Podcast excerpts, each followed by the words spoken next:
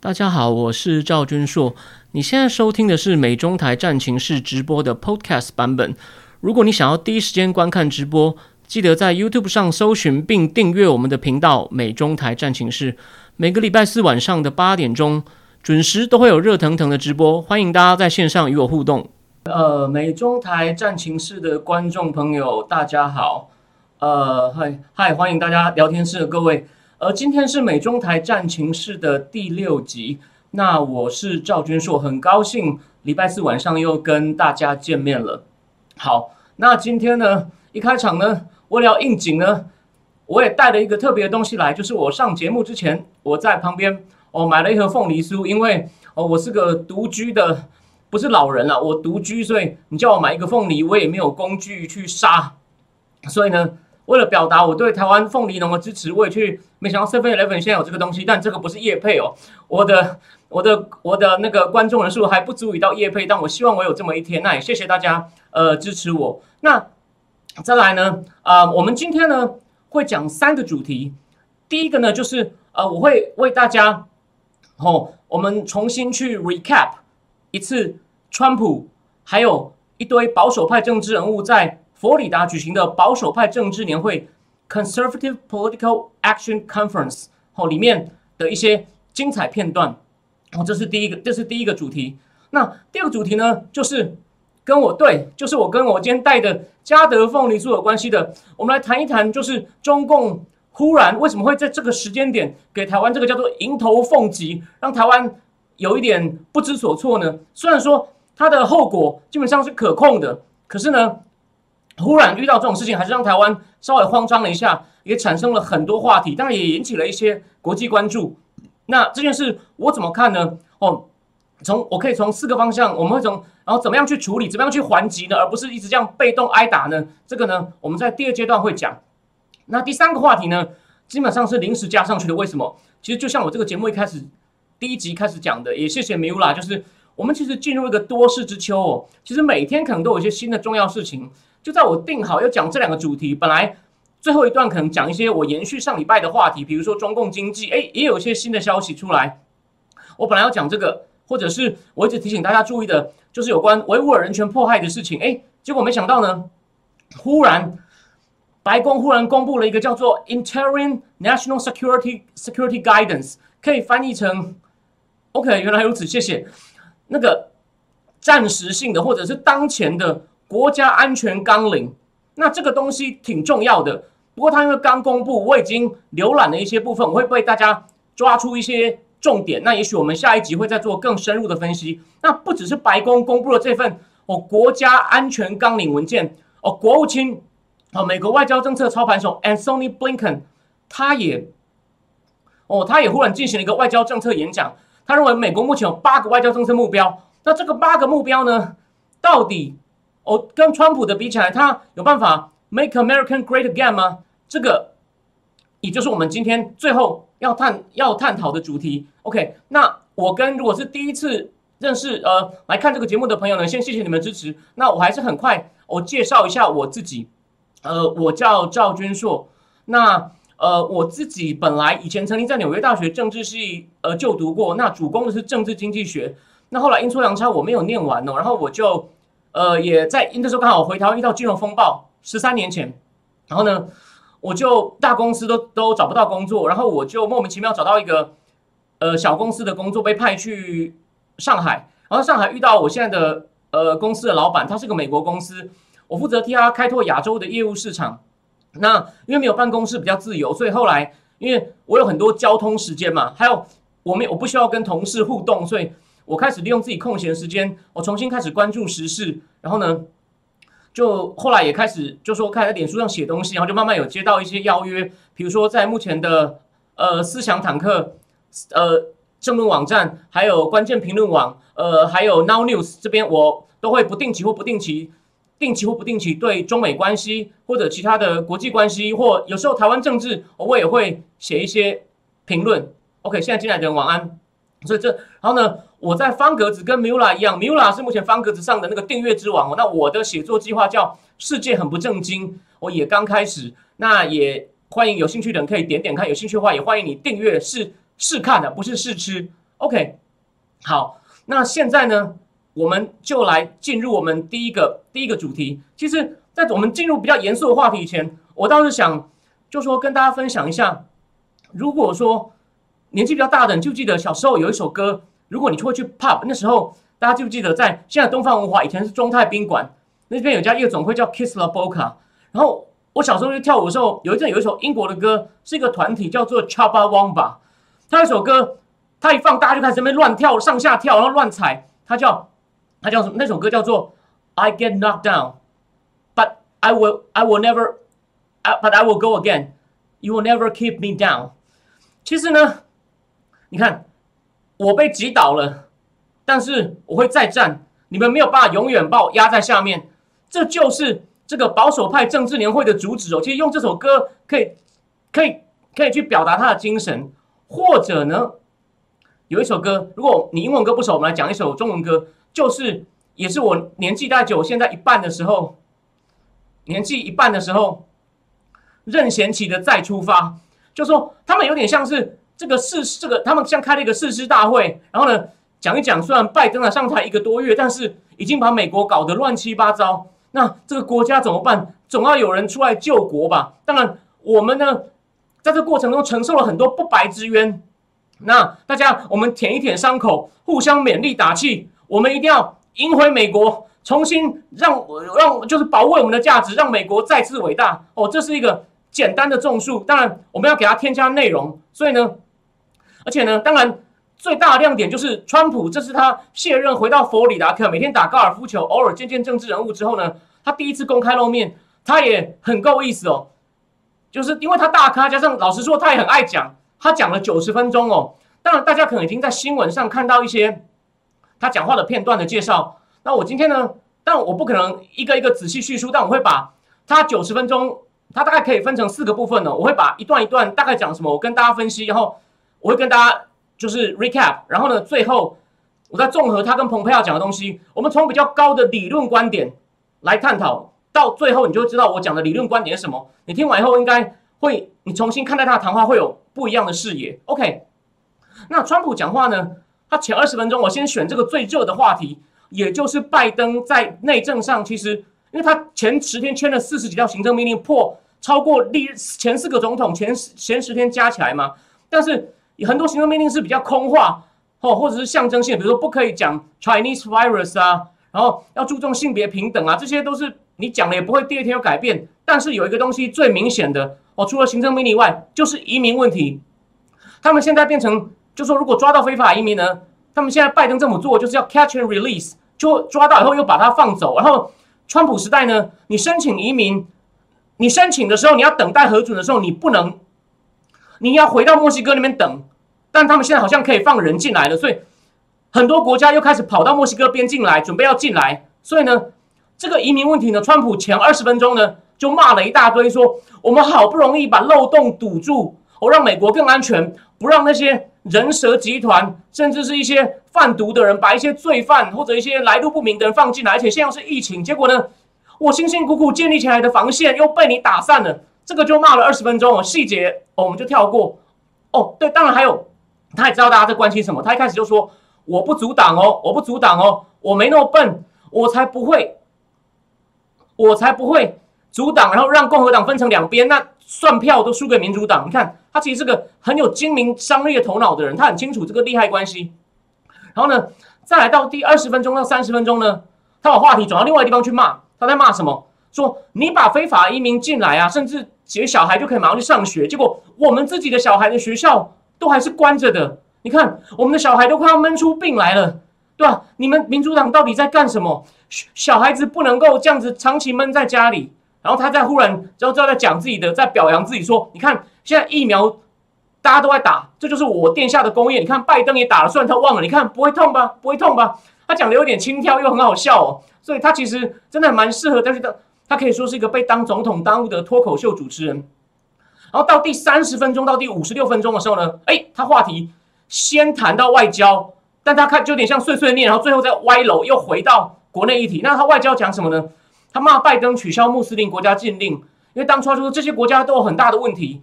我们呢不是说歧视他，我们只是请他把国家内部的问题清理好了再来，不然不知道放进来什么人哦，这是他的理由。当然，左派人可能不同意啊。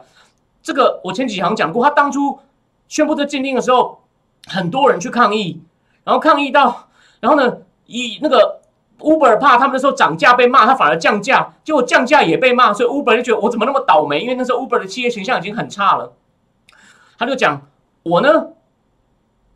宣布这个对七个穆斯林国家禁令，保卫了美国安全。然后呢，我在中东签了 Abraham 协议，让以色列跟那个阿曼哦，还有那个阿联酋公国建交哦，等于建立一个反伊朗的联盟，也是促进了中东和平，也就是让犹太人跟阿拉伯人开始有和解。然后呢，然后呢，但你们呢，你们呢就回回到巴黎气候协议。然后呢，这样我们美国就不能它怕排碳，要减碳。那印度、中国就可以拼命的，哦，他们没有这个碳排放的限制，没有我们多，他们就可以拼命排碳生产工业，然后呢夺走美国的工作。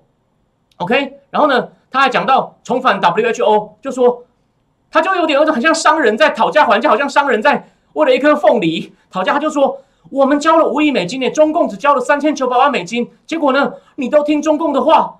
那你为什么你要回去？你为什么不跟他谈好？你就这样傻傻的回去，都不加任何条件，然后呢，就这样傻傻的带着五亿美金回去，然后中共只要三千九百万就遥控他。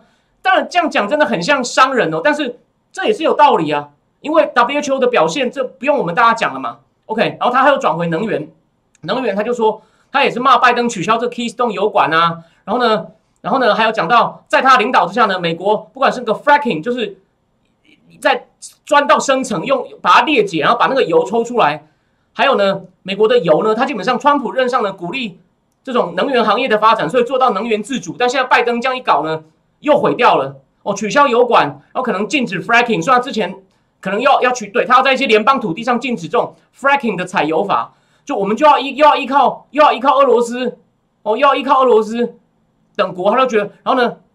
但你还支持欧洲去建油管，然后我禁止我们自己油管，又把拜登臭骂一顿，然后再来就讲到允许变性人参加运动会，他说你看着吧，很多的记录都要被破了，女生就不想运动了，所以就是让大家，这有点像以前中共哦，中共在搞阶级斗争的时候会找一些农民来办什么呢？叫忆苦思甜会，就指国民党时代有多苦，共共产党时代有多好，川普是反过来，就是你看才一个多月，这个拜登及民主党的暴政呢。大家受不了了吧？你看，在我英明的领导之下，所以呢，这所以说他第二段呢，最后呢就号召大家要要勇敢起来反抗，要强调美国第一。然后呢，他说，而且要在就是我讲忆苦思甜，思甜就是指在自己任上呢，美国经济非常好，还让有些人创造出 Trumpism 川普主义这个词。他说这不是我创造的哦。他说呢，Trumpism 就代表 good deal，good deal 就是指说我跟别的国家来谈到好的条件哦。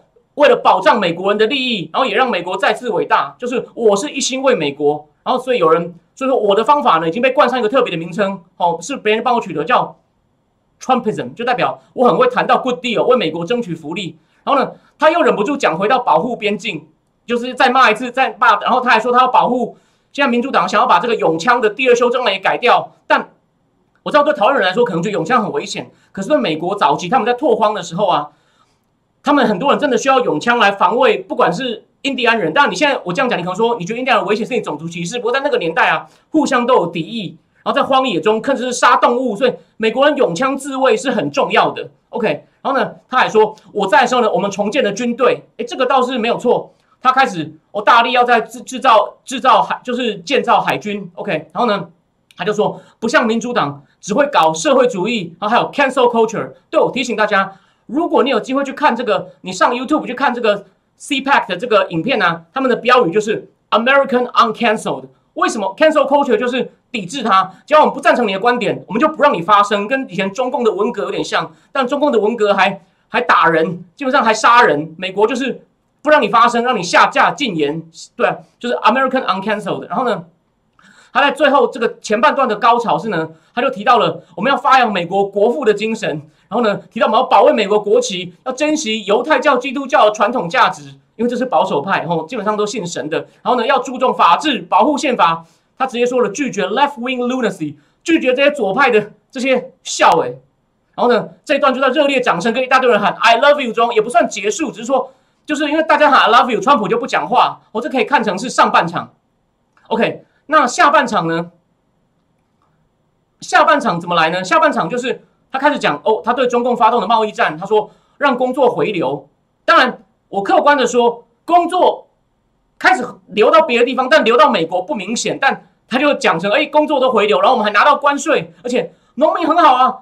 但农民一开始是受创的，不过他们有拿出关税来补贴他，所以他说农民很好。我在 Iowa 周围大赢，Iowa 是受创最深的，而且当初我帮大家复习一下。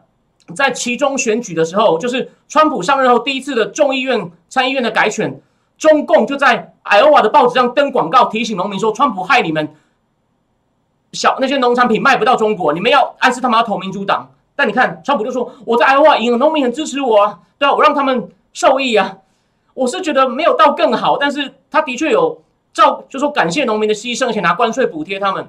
然后呢，然后他开始讽刺拜登说。哦，他跟中共个人，他跟中共有很好的个人关系，暗示哦。然后，哦，再来呢？好，这段是抱怨完了，就是把拜登骂完了，讨拜讨完了。然后再来就讲到，回到我刚刚讲的那首歌《I Get Knocked Down》，他讲到为什么我会被击倒，他就讲到选举了。他就说呢，民主党人呢，趁疫情偷偷修改选举规定，哦，修改选举，所以呢。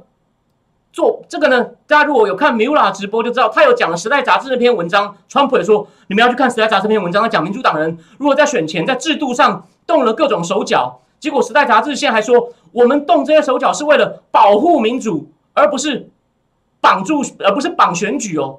他就说，你们要去看这篇文章。所以呢，我们要防止，我们呢要。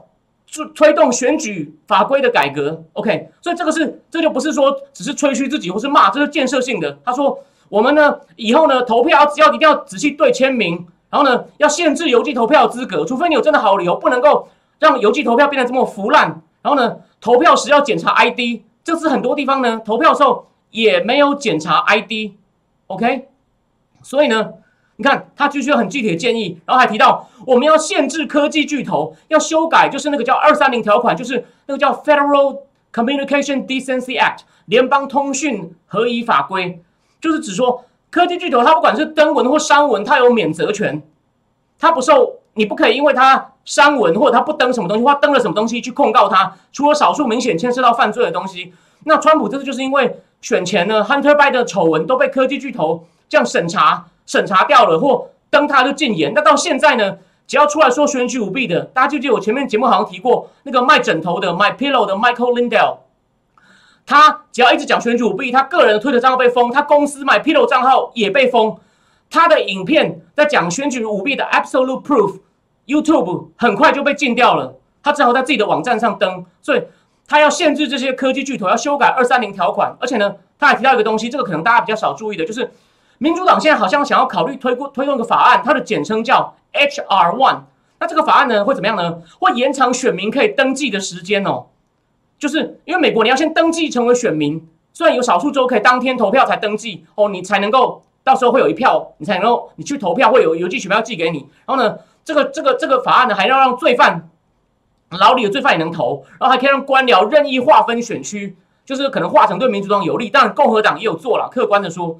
所以呢，他就说我们要挡住民主党继续操弄选举法规，这也是很具体，这也是很具体的东西哦。OK，然后呢，再来他就讲了，他就开始报仇了，他就开始点名说有些共和党人软弱，哦，不不得不团结一起针对对付民主党，只用来对付我们，他就一起念了那些弹劾案的时候赞成弹劾他的背骨仔，参议院、众议院念了大部分哦，这个就很像那种讨贼大会，就是群情激愤，那只是一种造势啦，它意义已经不大了。然后呢，他最后讲到一句，他说。民主党人很邪恶，他用 vicious，但是他们聪明、团结，而且没有像 Romney，就是共和党里面的这种背骨仔，两次都弹劾他的，他没有像 Romney 这种人专门在背后捅我们刀。不过还好，民主党的政策很差，哦，所以说呢，像是移民啊，或者要 defund police，哦，剥夺警察经费，或者是一个叫 sanctuary city，就是指说美国有些地方啊是抓到。非法的移民啊，你也不能够对他怎么样，所以那些是叫做庇护天堂政策，还有 Green New Deal，就是要搞绿能哦，都是禁止哦，就是就是跟国外买油哦，就是要找环保节能。他就说，民主党这些烂政策呢，我们就是要把它扳倒。OK，好，那最后一段呢？最后一段什么呢？他就他就讲了嘛，他就说，我们要做一些具体的事，这是我们具体反击的步骤。而且呢，谁能够领导你们呢？就是我，因为我很有人气。他就他就举例哦，他就讲说，这他就讲他要支持什么样的共和党人，他就说我的他要讲了一些条件，然后但他又说我的背书很重要。他说上次就是我带动了国会选情，我保住两院，如果不是我，两院都会掉很多席次。然后呢，他最后还是提醒大家，上一次是 I win。他讲他用了四点哦，他不是只是。喊口号，他他讲出四点很异常的事实来证明上次真的有些事情很奇怪。第一，他说我比所有共和党众议员的得票还多了，投给共和党的众议员的票还多了一百五十万票哦。然后我是现就连任的总统得票最多的。然后呢，史上以前的总统只要他赢了 Iowa、哦还有跟佛罗里达三州的人全部都赢了大选，哎，只有我输。而且呢，他说选前还有个民调专家说。只要你能拿到六千六百万票，就赢定了。结果川普说：“我至少拿了七千四百万，可能还有一些被偷走的票。”哎，他还说：“其实大家记不记得，在在台湾的大选啊，有个地方叫做天母的天域里，他他开的票谁赢谁中就最后当选了。他说，在美国一个郡叫 b e l l w e s t e r County，也是等于是美国大选的章鱼哥。他说这个地方我也赢了。你看这么多指标的东西我都拿下了，为什么我会输呢？他要提醒大家说。”我不但赢了，我的人气还在。他还举个例，他说有一个候选人在关键州的国会议员候选，他说：“我觉得我民调很低，我觉得我输定了。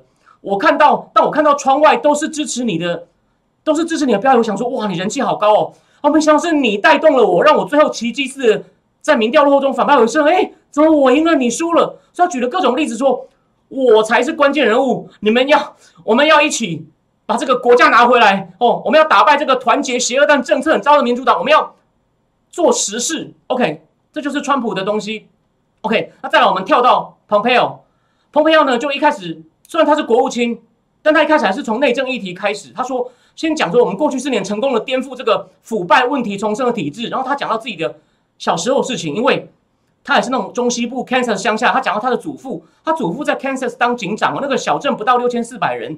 他说他祖父一辈子认真做事，真诚对人。他说，既然讲到真诚，我们就来看一些真正的事实。好川普时期经济繁荣，put everybody back to work，让所有人不管是什么族裔都有工作做。结果呢，拜登椅子还没坐了就取消油管，然后呢，结果现在来一个 green geek，就是呢绿色书呆，他要讲 John Kerry，他说我的前任前任。然后难道你一直强调绿能，你是要让这些美国的工人去做太阳能板吗？他说别闹了，而且你太阳能板做到一半，中共的廉价太阳能板就来了。哎，讲到中共，他就开始讲到外交，就说呢。川普的贸易战呢，就止住了中共对美国的掠夺。他用“掠夺”这个字哦。然后呢，他说呢，他他讲一句经典，他说：“你要靠实力，要靠 strength 才能够 deter bad guy，才能够吓阻坏蛋。Weakness begets war，软弱只会引发战争。而川普呢，成任内成功防止战争，全世界都受惠于美国的无惧跟强势。OK，你听起来只像口号，我等一下会用一点学理来说明这件事情。然后呢，再来他又一样也批评拜登。返回巴黎，就天伤害美国工人，习近让习近平也笑了。然后提到中东，他说：“我们上任以前，你们所有专家都说你制裁伊朗会引发战争，有吗？我们让以色列迁都耶路迁都到耶路撒冷会引发战争，有吗？啊，是有几天抗议而已啊。承认以色列会拥有格兰高地会引发战争，有吗？没有啊。然后就说拜登现在开始讨好伊朗，绝对是灾难。然后他说我们也在我们的任上呢，跟金正恩开过两次会，北韩再也没有发射飞弹，我还带回了美国人质。然后呢，还说，但是呢。”我们呢言出必行，我们说不可以用化学武器，叙利亚发现化学武器，我们就发射飞弹。他在讽刺奥巴马，奥巴马当初说用化武我们就不会做事，结果奥巴马就站在旁边看戏。然后再来就是他的经典了，他就说我还听拜登说 Americans back，back to what？其实各位在他讲这句话的四天前，我也在我脸书上写，拜登一天到晚说 Americans back，我也在问 back to what？他就说你要回到什么？你要回到送钱给伊朗最高领袖？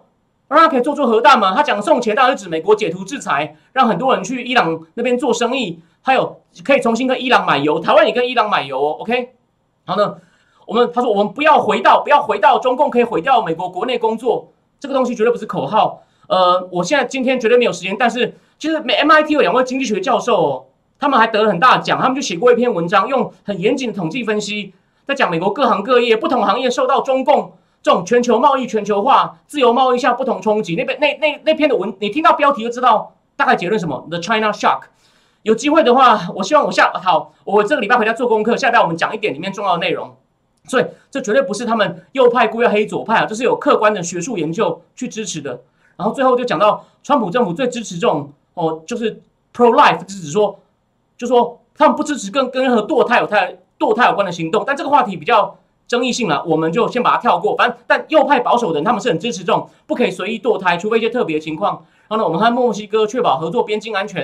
然后呢，他也批评了民主党的工会都不能保护员工，在民主党很多城市，小孩都没有学可以上，躲在家里用电脑买毒品。强调民主党会删减国防预算，去搞 Green New Deal，要把 Army Green 换成 AOC Green，在讽刺那个二十八岁的民主党的众议员明星哦。然后呢，最后呢，他要讲到这种民主党对言论自由的压制哦。他就说，当年他妈妈高中毕业的时候送他去机场，偷偷把他拉到一边说：“You are a grinder。”应该意思就是说是个硬汉，会跟人家缠斗到底的人。不要让别人 wear you down，不要让别人哦耗损你。Be a pipe hitter。我查了一下，这个是比较口语。pipe hitter 就说能够不计一切代价完成任务的。他说：“各位 keep grinding，我们要继续跟左派缠斗。There's no place to hide。”所以你看，很像一场誓师大会吧？OK，那当然不止他了，就是说其他的，对 pro life 是很重要的观念。其他的，其他的像我以前点名过什么 Josh Hawley、Marsha Blackburn。Tom Cotton、Rick Scott 也都有出来哦，也是像 Josh Hawley 就抱怨他写书被禁，然后在国会要抗议选举人票，一月六号呢，后也被加他 cancel 排挤，还要被赶出委员会。就大家都讲一些我们如何被欺负，但是我们会为了我们的国家而战，就是他的主调。OK，那美国国内问题我们先不讲，我们接下来来一点点学术的东西。有一个人，你们没看我节目以前呢，你们可能并没有听过，他是芝加哥大学教授，叫。John Mishmeyer，他是所谓的现实主义大师哦。我先讲，就是有关中美冲突呢，那个白宫贸易委员会主任就是那个非常鹰派的 Peter Navarro，他还在当教授写书的时候，他要去研究美中冲突，他就访问了两个人，一个就是我第一集哦，没有看的人可以去回顾，第一集讲到那个休斯底底陷阱、休斯底德陷阱的哈佛大学的 Allison，这个麻烦你回顾，我今天没有时间了。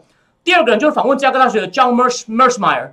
他呢，他的演讲在网上其实非常多。他说：“我用五个前提来分析国际关系。第一，国际政会、国际社会是 anarchy 无政府状态，不像在国家或公司里面是 hierarchy 哦，有有基层员工、经理、副理，一层听一层指挥，大致上行得通，虽然难免有漏洞，但国际社会是无政府状态。第二，每个国家都有一些攻击人的能力，攻击多多的，有的国家强，有的国家弱。第三，没有人知道别的国家脑子里在想什么。”他说：“就跟结婚一样，你结婚的时候都以为能够白头偕老，但美国那么多人离婚，因为你那时候不知道他是不是会彻底的，你完全不知道他再来会做什么，会想什么。第四，但第四比较直觉，每个国家在国际体系中都是为了要生存 （survive）。第五，每个国家会用理性的策略来让自己 survive。他根据这五个前提，你听起来可能会觉得废话哈，大事业奖项不？你去对照我刚刚川普跟庞培要讲他们如何去骂左派。”你看，左派讲了很多理念呐，绿能、性别平等、种族平等，但是在一个 anarchy 弱肉强食，不知道对方想什么，活下来最重要的地方，American first，好，American 美国以美保障美国利益，然后美国以他的无畏 fearless，以他的 strength 去制衡这些坏蛋，see，所以其实川普跟庞培奥他们应该应该是没有看过我说的这个 John Marshall 的著作了。可是，可是，他们的做法套用国际关系理论，就他们非常现实主义，一切以美国有没有利为出发，出发哦，不是全部哦，先看对美国有没有利，然后呢，能不能让他们的 bad guy 能够把他在不确定他的 intention 的情况下，我们选出一个成本最小的，是川普不打仗，然后呢，绿能成本太高，我们不做，C，所以川普是非常现实主义，的英文叫做 realist，realism，好，当然。不止这样子哦，我再跟各位讲，除了我刚刚讲的都是欲望，比如说我们要保障美国的安全哦，美国人需要好的物质，然后呢，根据现实主义，你要用最好的方法去做，还有第三个元素，大家看一下这本书，这个人呢是当代最红的政治理论家哦，他是他应该在 Stanford 教，他叫福山。这本书呢，他在提醒大家哦，我今天只讲很简单，他说。欲望跟理性是人类心灵的组成要件，在第三个部分还有第三个，跟这两个是独立的，是激情。激情是价值判断的根源。哦，他说你当然会为经济议题而争斗，该增税还减税。哦，政府的收入大概怎么分配给民主政治的不同声音，但许多政治生活跟经济议题只有薄弱的关系。就是刚刚你看没有，他们很多人讲话也是在鼓动选民的激情，就是你不能让这些人偷走国家。哦，这个成分也很重要，对吧？就是我们要保卫我们的价值，所以不只是理性实力，还有激情。这就是我对于今天这场他们这个保守派大会，吼，我要这个我要跟大家。我要跟大家分享的东西，OK，好，那再来呢，我们就赶快，我们就我们就赶快进入我们的这个呃第二个话题。台湾忽然遭到了这个哦迎头凤击哦，那我们先引用一下这个专家的意见，因为这个农产品的问题不光是政治经济哦，它也有一点这种农农业科学。那台湾有一个网红生物学家叫严胜宏，他就提醒大家哦，他说。我中共这个绝对是政治、政治、政治动机来这样做。那昨天米乌拉的直播也有讲到一些原因嘛。当然，我再跟大家再提供一个另外一个面向。他这次中共说台湾的凤梨有介壳虫，他说，但这理由不充分。为什么？因为中共国内自己也有介壳虫。你如果这个东西要输进来以前，你检验出它有，我国内没有，只有你有，你会带进来，会把我变疫区，说我权力挡你。可是。你自己也有，你自己本身是疫区的，你不能拿这个理由来挡我。他说有有潜力哦，台湾以前禁止韩国的桃输进来，因为里面有一种叫蛀虫果蛾。那韩国只好派人来看到底怎么回事，先看已经进来的被验出来的，然后经过沟通，韩国人确保提出方案要解决，才让他进来。台湾输美的苹果也曾经会发现里面有一种叫做杜蛾的东西呢，被暂停输入。所以说呢，我们如果中共他自己不是这种。所谓的介壳虫的疫区，发现台湾有，它可以禁止，可他自己也有，所以这个就知道这个理由不充分。那中共的目的是什么呢？在我看来呢，第一，他让蓝营，第一就是要给新的陆委会主委邱泰山一个下马威，因为据说邱泰山是比较柔软，据说他能能他他以前中共能接受，中共就看能不能逼他上谈判桌，这是第一个。第二个，大家不要忘了，中共这两天在开两会了，两会是习近平对全国传达他一些意志的一个重要场合。他事先都会端出一些前菜，比如他他就要端出来说：“你看，我已经达到扶贫的目的了，OK。”然后呢，他对外也很强硬，在香港上礼拜让四十七个人去法院受审，然后呢也引发大规模抗议。他也是故意要弄一下台湾。然后呢，你不要看我们好像都解决了，都把这个滞销的凤梨解决了，他不会报这些新闻，他只会选择性的讲蓝营的政治人物如何批评民进党没有搞好两岸关系，所以活该尝到后果。他你看，你看台湾现在很惨，然后呢？他会把蓝营的民意扩大成这个台湾的主流民意，就是对内洗脑，所以他的对内目的比对外目的大。算他用凤梨制裁我们效果的确不大，可是呢，就像昨天米乌拉也有讲到，可能不只是凤梨，他可能还会拿其他水果来反制。所以呢，我这边要讲一下，就是我们我们要如何反制？如果他又来，在我看来呢，就用他用这种经济霸凌，就让他去澳洲。去年澳洲不是说我们要对？疫情起源进行独立调查，他就开始禁止澳洲的柚木、龙虾、红酒等的出口。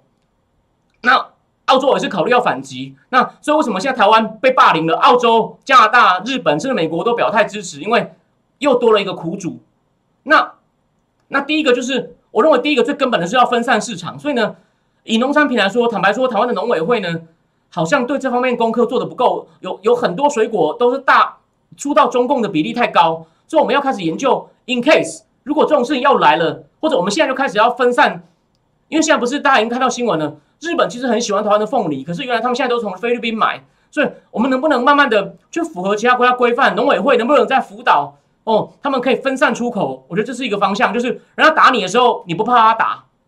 那第二个，第二个是一个在法理上要讨回公道，但其实旷日费时，就是在 W W T O 告他，这个可。虽然他要拖很久，但还是可以做。像澳洲的小麦被中共莫名其妙征了反倾销税，澳洲可能也要去这样告。但我提醒大家，这个东西很花时间。但是如果你告赢他，你就有正当性说，你看中共就是用这种手段霸凌，然后我们在国际正义法庭上已经被判我们赢了。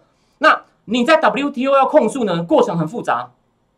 第一个叫做要经过三个阶段，第一个叫叫 consultation，两边要协商，就说。你们先好好讲，再沟通一下到底怎么回事。这个至少要两个月，这是法定的。实际上，据说都拖更长。然后再来第二阶段就是调停或者是裁判 （adjudication），哦，就是，但因为这个川普很讨厌 WTO，WTO WTO 本来有个上诉法院有七个法官，但美国拒绝派法官，所以他们法院现在好像空的，但现在换了一个新的 WTO 的执行长是前奈吉利亚财长，所以暂时是 WTO 有一个争端调解小组 panel，由那个 panel 来做裁决，可是这个 adjudication 的过程通常。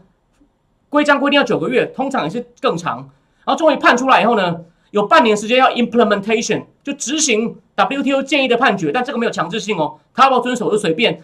但客观的说，中共目前被人家告告输的东西，他还算会遵守。那就大部分国家大国基本上会遵守，因为怕给人家信誉不良的印象。所以你看，两个月加九个月加半年，就十七个月，这还是最快哦。他们说通常都要拖好几年。所以说，你去 WHO 告呢，基本上不是一个 OK。谢谢你们的留言。好，这个因为我不是专家，我就呃我就稍微看一下。那再来，再来，除了在 WHT 在 WTO 告他，然后第三个，第三个是比较釜底抽薪，就是我觉得台湾政府应该要开始定一些新的法规，就是遇到这种事，我们能不能，我们也反过来禁止一些东西出口给他，比如说他最缺的车用晶片，现在。这叫做卡他脖子，好吗？为什么呢？这需要订立法规，所以这是比较长期的。就好像我举个例哦，这个另外一个跟现在中美关系有关系的，大家看我的节目会有点收获。美国商务部就是禁止华为、禁止中兴出口，那个不是商务部长直接做决定，是底下一个局叫做 Bureau of Industry and Security 产业与安全局。川普时代是一个很讨厌独裁统治的伊朗移民后代一个女生的女杀手做的，所以为什么他都很配合川普？但拜登政府他们现在有两个人可能是热门的提名人选，这两个人完全南辕北辙哦。会最后谁会出现？拜登会提名谁？是一个很大的线索。会有两个提名人，第一个叫 Kevin Wolf，是个资深律师，据说他对出口管制的法规非常了若指掌，所以他的专业度没问题。问题是什么？他在野的时候就是专门帮美国大公司在美川普时代寄出对中共禁售令，他帮那些公司研究如何避开这些禁售令，还是想办法可以出口，所以。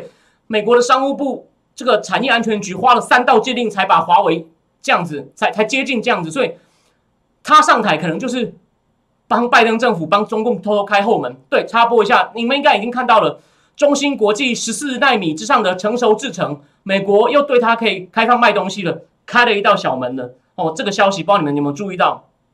那另外一个提名人叫 James Mulvaney，哦，这个人就不一样，他是中国事务专家。就是主张要对中共进行科技封锁的，就是类似在川普团队里面很合派那样的人。你看，两个人完全不一样。所以到时候这个如果有消息出来呢，我会帮大家更新到底拜登选了谁，这个可以透露出很多事情。OK，好，那最后一个呢，是我们把战线拉开，我们拉到另外一个战线，就是台湾可以加入，台湾不要带头，哦，可能也不要政府，但可以民间出面加入抵制北京冬运。因为目前关注新疆人权的问题，已经风已经起了。大家已经知道有两个国会把他们在新疆做事定位为种族屠杀。然后呢，澳洲可能要跟进。然后英国是说，在联合国里面一直要鼓动联合国要派人去新疆调查。会去的人就是联合国的人权公署专员，就是前智利总统 Michelle Bachelet，是一个女智利前女总统。那不止哦，其实在法国，法国在史特拉斯堡有一个前法学院院长。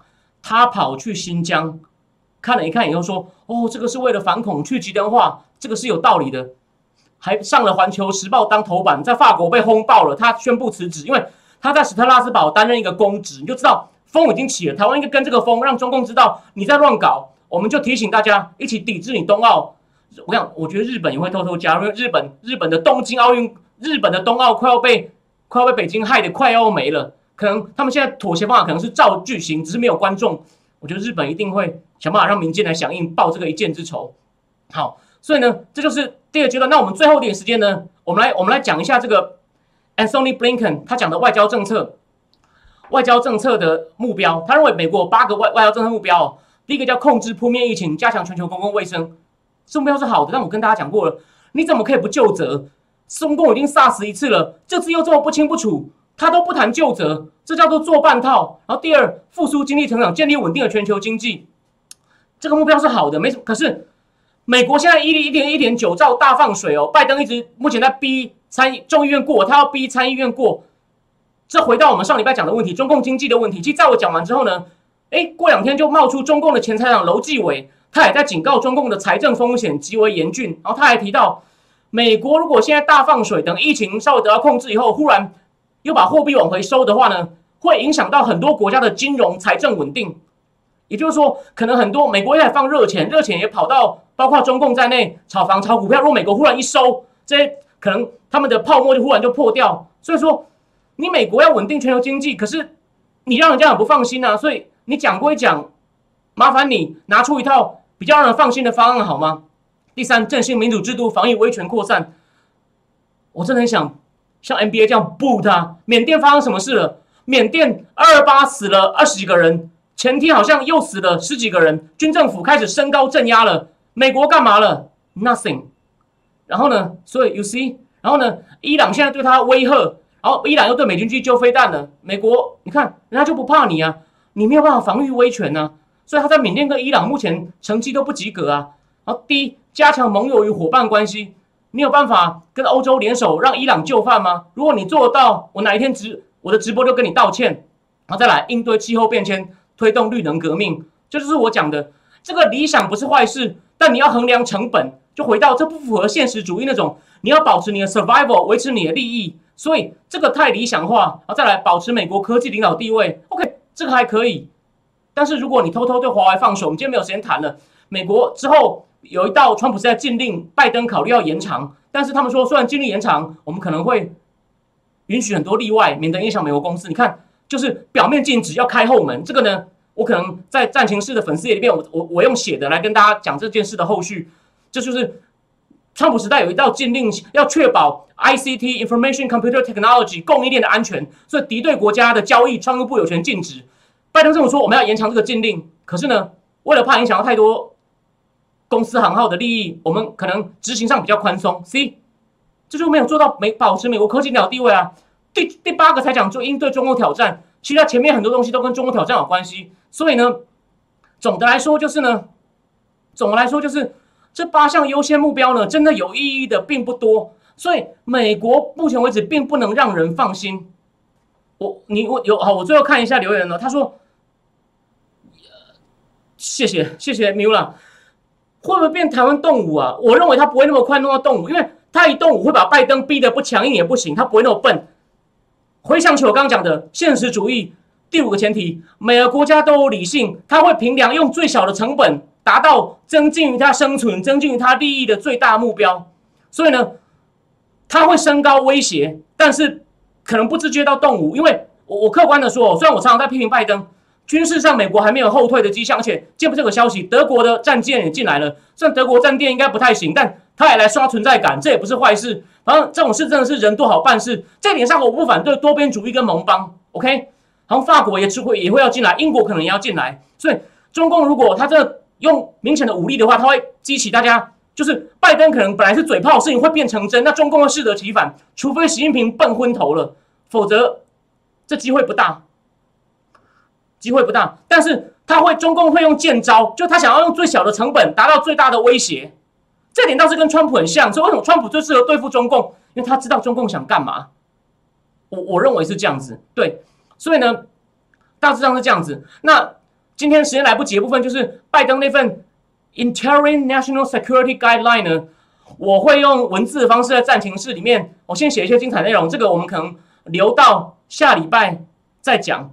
对我我我同意最后这位嘉涵讲的，中共就是用温水煮青蛙，他不敢一下子加太热。他一下做太过分，会引起太大的反弹。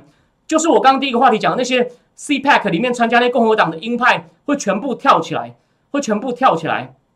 所以情况大，所以说 你想要看我跟拜登道歉哦，我也很期待啊。我只要对台湾有利或对世界有利，我丢一点脸有什么关系？把到现在还看不到啊，到现在还看不到啊。而且我最后讲个超题外话。缅甸有位就是年轻的，看起来蛮靓丽的女示威者死掉了。她她出门前还写说把我的器官捐出去，她有预感自己可能会被打死，多令人悲伤的故事啊，对吧？缅甸，我最后讲一句话：缅甸是中美当初美国重回亚洲第一个第一个就是敲门砖，要从这边让它变成民主国家，对西方开放，来把它从中国势力范围拉走，就是美国重重回亚洲的第一个试金石。结果现在缅甸要被中共拉回去了，变成又变独独裁了。你满口民主的，满口要推广民主的新政府，满口靠外交，你做了什么？你有联合各国去想办法把去劝阻军政府啊？Nothing，we see nothing。OK，OK，好，谢谢大家的称赞。所以，所以呢，我今天提醒大家，请大家持续关注缅甸局势。如果有什么大事，我也会在战情室的粉丝页更新。那今天就讲到这里，今天就讲到这里。最后提醒大家，反正你如果你不，你可以看我节目注意，你可以去放那个 Chaba Wamba 的 I get knocked down, but I will go again. You will never keep me, you can never keep me down. 或者任谁且再出发，那就是那场会议的精神哦。好，呃，七种加速师会不会？他会不会？他可能有可能，但机会不大。对我最后回答你一下。就是说，他如果决定用赌的，他可能会赌，但他会不会赌？我目前觉得他不太会赌，所以我这个反应，我这个回答有点滑头了。就是我觉得现在头脑是清醒的。他如果他因为一些理由忽然俩攻了，是有可能他就说，我们我们试试看，趁拜登不注意，趁拜登躲地下室的时候，我们等他醒来就来不及了。这个机会有，但不大。OK，那非常谢谢大家收看，那今天的直播到这，我们下礼拜四，我们下礼拜四再见，晚安。